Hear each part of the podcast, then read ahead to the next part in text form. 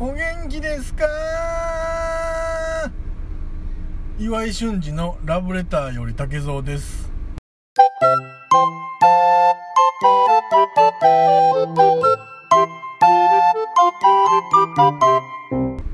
はい今日も始まりました。竹蔵の秘密の話の久しぶりでございます。第、えー、60知らん60知らん60知らん会でございます。どうぞよろしくお願いします。いやーどうですか？あのー、どうですか？皆さんどうですか？今宵は。あのー、いろいろね大変ですか？台風も台風も過ぎましてね。あのー、まあ、我が家は1時間ほどちょっと雨がザーッと降ったぐらいでね大した被害もなかったんですけどもあのこういう言い方するとやっぱりちょっと語弊がありますけどあの何をそんな高いとこから物言うとんねんっていう話になっちゃうんですけどやっぱり僕はあんまりそう災害に災害とかにね幸運にもあの合ってないのであの台風とかのね水害とかあの地震とかもねあのものすごい影響を受けたタイプではないのでどうしてもね楽観的というかちょっとこ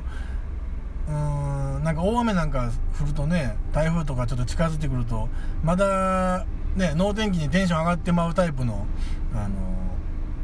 方なんですけど、ね、あのいろいろんなとこね、テレビ見てたら、いろんなとこですっごいあの水位が上がって、ね、大変な思いしてる人もいると思いますけども、あのごめんなさいね、あのやっぱりちょっと僕はがっかりしてしまいましたね。あのすいません。え、前、前回から約1ヶ月ぐらいですか、うん、経ってるんですけどもね、あのー、まあ、なかなかね、あの、録音できる環境っていうのが、ちょっとね、なかなかタイミングが取れなくてね、しかも今どこで録音してるかというと、え神戸の元町で、えー、うちのかみさんとちびがちょっとお店に入っている間に、えー、車を路肩に寄せて、えー、その待ってる間に、え、録音してるという状態でございます。路中でございます。はい。うーん。まあそんなことでねうん、まあ、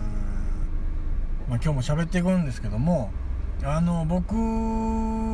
ちょっとねツイッターでもちょっとだけちょっとだけ、えー、軽く触れた話題になるんですけどもこういうもんはあのもうほやほやの状態で言っとかんと、ね、熱量が冷めてしまうんで、えー、ね、うん、ちょっと喋っていきますけどあの皆さんはあのー、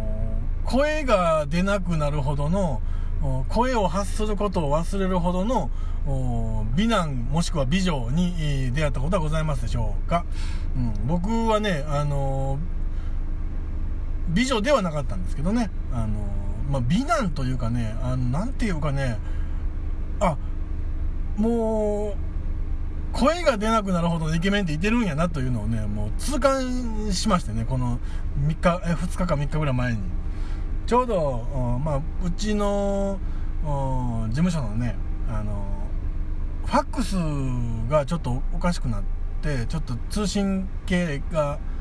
ちょっとなんかトラブルになりましてでまああのー、なかなかねそこの業者自体も対応がなんか悪くてのらりくらりこうなかなか来てくれなかったんですよねうん、ほんでもイライライラしながらね、あのー、電話越電話口でも、いつ来てくれるねんな、みたいな感じで、若干ね、切れ気味にこう、問い合わせてたんですけども、まあ、もうちょっと待ってください、みたいな感じで、あの、ようやく来た、あのー、メンテナンスの兄ちゃんがね、あの、シャレならんぐらいイケメンやってね、あのー、なんていうかね、こう、ちょっとね、あの理解していただきにくいかもわかりませんけど、えー、っとね、上から見上げられるというかね、うん、なんかね、すっごい、えー、まあ、190ぐらいあるんですかね、身長多分。僕がまあ170センチちょうどぐらいなんで、まあ僕が見上げるぐらいのまあ、身長やったんで、えー、でねその高身長で、えー、まあ身長が高いってことはまあスラッとしてるってことですからまあ自動的にえスタイルはまあいい方なんですよね、うん、でスタイル良くてでもうね黒目が大きいっていうかもうほんまにあのもうビー玉みたいな目なんですよね。ほんなんでねもうで下から下からねこうごめんなさいすいません。僕はちょっと今あのヘルプで来てる人間なんですけどもみたいな感じでこう下手に下手にねこう出てくれるんですよ。であのまあ、やってもらうこと自体はねあのメンテナンスなんで僕がまあとやかく口出すことではなくて、まあ、淡々とやってくれっていうことなんですけどね。あのー、断るごとにねこのここの場合はどうですかみたいな。この場合はどうですかみたいな感じでこう確認にこう確認しに来るんですよね。そのメンテナンスの彼がね。もうねあのその度にね目が合わせられなくてねイケメンすぎて眩しすぎて。いやこれはちょっとおかしなってもうたんかなついにって思いましたね僕自分で。うん。あのー、ついに見境なくなってもうたんかな思ってね思いましたね。であのよく漫画とかドラマとかでえー、っとこう無自覚自覚のないイケメンがあこう無邪気にこうねあのこうお嬢様みたいなキャラクターの人にこう寄っていってお嬢様がなんかこうねこう見たいけど見れないうん一緒にいたいけど突き放してしまうみたいなそういうシチュエーションって何回か僕も見たことありますしあのそういう設定ってあると思うんですけどあのやっぱりね眩しい人間を見てしまうともう追い返したくて仕方がなくなっちゃいますね。なんていうかねあのー、もうお前はもうあっち行けもうお前はでもお前、ま、もうちょっと俺みたいなそういうどこ行くねんお前はもうこっちおったらええねんけどお前こっち来すぎんなお前は。お前ちょっとちょっとあかんぞお前眩しいぞお前みたいなそういうなんかねすっごい揺さぶられましたね。単なるコピー機のメンテの忍者なんですけどね。いやーあのイケメンぶりは僕は初めて体験しましたね。あのー、うーんこっち来いこっち来んなみたいな感情ってあるんやなっていう、うん、こっちいやこっちから行ったろうかいやちょっと近づけへんぞみたいなそういう、うん、なんかね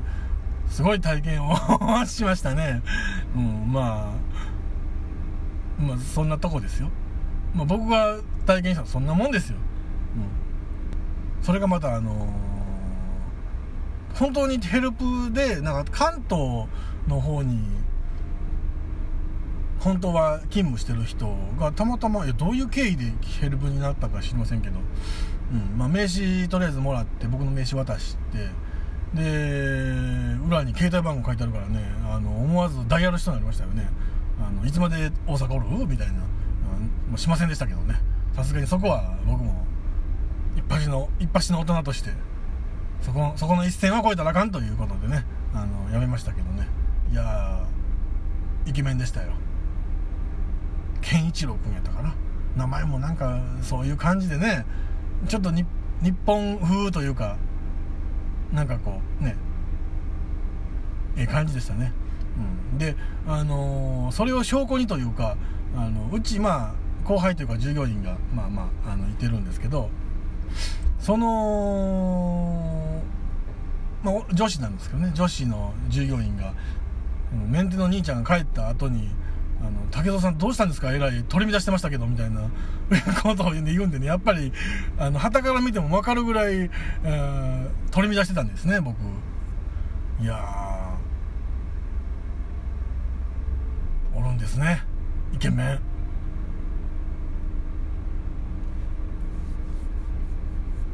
まあねあのー、そんなことでね、えー、久しぶりですけどもやっていきますか。ね。この名台詞はここで使えうんえー、今回のね名台詞はね漫画なんですけどねあのー、これまあ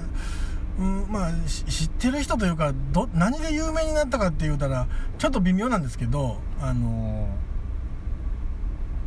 ー、漫画「花の刑事」うん、この漫画自体がまあなんていうかねあのパチンコ台とかってまあ再ブレイクというかうん。あのー、僕は当時の漫画の連載の時から読んでてすごい好きな漫画やったんですけど、まあ、あんまりむちゃくちゃ人気があるほどではなかったと思うんですね当時は。でなんかこういつからかその、まあ、パチンコ台のそのモデルというかになってでどうやらまあ火がついてというか、まあ、そこら中であのキャラクターの上りが、まあ、パチンコ屋の前ですけどね。あの立ってて。うん、で、うん、なんか複雑ですけどね。なんかこううん作品としてフューチャーされてるというよりはなんかこうパチンコ屋からパチンコ台のなんか、まあ、面白さか知らんませんけどそういうものから再ブレイクみたいな感じで、まあ、なんとなくこう花の刑事イコールああパチンコ台ねみたいなちょっとイメージがあると思うんですけどあの漫画自体も面白いんですよ。あのー、ね。主人公が、えー、まあ、前田慶次って言ってね、あのえー、と、まあ、加賀百万石の前田利家の、えー、おいかな？なんか、そんなとこなんですよね。そういう人で。うん、あのー、豊臣秀吉から歌舞伎御免状をもらったと言うとか言わないとか、なんかそんな感じの。うん、天下えー、一の歌舞伎者と言われた、まあ、戦国武将？武将って一個人には言わないんでしたっけ？なんか、うん、まあなんかそういうお侍さんですわ。うん。もののふさんですわ、まああのー、その前田慶次なんですけどね。前田慶次の名台詞なんですけどね。えー、っとねあのー まあ待ち合わせとかに皆さんは皆さんはというか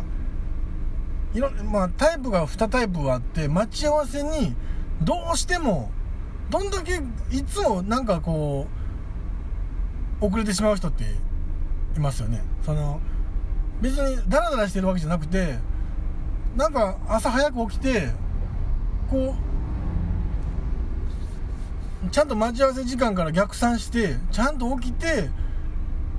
なんかちゃんと準備を始めたはずなのに気がつけばいつも遅刻してる人、うん、いますよね。僕はどっちかというとあんまりそういうタイプではないんですけど、うん、でそのそういう人って実はちょっと遅れそうとかごめんあと30分時間ずらしてくれへんとかいうのもなかなかこう連絡しない人が多いような僕気がするんですよね。そのまあこれは僕の勝手な意見ですけど。これあのー、ま、待ち合わせに遅刻してきた時っていうのはどうしてもやっぱり、あのー、言い訳というかねどうして遅れたのかっていうのを、あの、まあ、言いがちというか、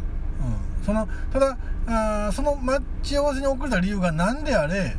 遅れたことには変わりないんで待ってる人からするとどっちでもいい話なんですよね。うん、でまああのー、もしそのどうしてもっていう理由が明確な理由があれば多分普段連絡しない人も連絡はするんですよ。うん、ねあのー、ちょっとけ怪我したとか事故に、ま、巻き込まれたとかそういうぐらいのことやったらね。うん、でもまああの所詮は言い訳なんですよ。うん、所詮は言い訳。うん。待ってる人からしたらね、うん、それがまあ言えば寝坊であろうが、えー、準備してる間に準備してる時に停電になってドライヤーがかけられなかったとかそんなことはどちらでもよくて、うん、あの所詮は言い訳なんですよ。だからあの言い訳をした時点でもう相手からはあんまりええふうには思われないわけですよ、うん、であればであればいっそそんな言い訳あのチョコ材な言い訳をするよりはうん強いワード、うん、強強フレーズで、えー、相手を逆に、えー、黙らせるという、そういうセリフですわな、うん。まあ、原作でね「あの花の刑事」の原作でえー、っとね豊臣秀吉が前田刑事をどうしてもあの一目見たいと、うん、でも前田利前田利家おじさんである前田利家は豊臣秀吉から前田利家に「はよい。つ,、ま、いつになったらその歌舞伎もんと言われてる前田刑事会わせてくれんねん」ってあのことせっつかれてましてね。前田利家はもうすごい嫌やったんですよ。いやあの刑事を秀吉に会わしたらもう何するか分からへんしあいつも空気読まらへんからなんかやってきよんねんなもう嫌やなって思ってるわけですよ、うん、でもあのまあ言えばね主君である秀吉に、えー、主君になるんかな。まあ上の上の秀吉から合わせ言われたらやっぱ合わせなしゃあないんですよね。うん。でなんだかんだ言ってその前田刑事が行くわけですよ。いろいろまあいろいろ経緯はあるんですよ。決心してね。でえー、っとまあ、その回は2回秀吉の前に登場するんですけど1回目は、まあ、歌舞伎者として、えー、おちょけておちょけて出てくるわけですよ、まあ、それもまあ歌舞伎者としてはまあ命がけなんですよ、うん、原作読んでいただくと分かると思うんですけど。でまああそっから一時退席して、うん、で今度はこう歌舞伎者としてではなくて、うん、一人の武士としてま、やってきたわけですよ、まあ、その経緯もあるんですけど、うん、その時にうん登場した時の前田刑事のセリフがあこれなんですけども皆さん遅刻した時に、えー、胸を張って、えー、使ってもらえればその場はもうもう大丈夫だと思うんでぜひ使ってください。前田慶次郎とします。明かり越しました。です。これで、えーまあ、そこの待ち合わせの空気はもうピシッとこうね。あなたの独壇場になりますんで。ね。そこからはあのお願いします。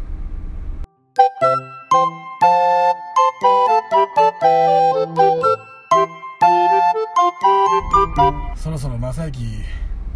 来てくれへんかな。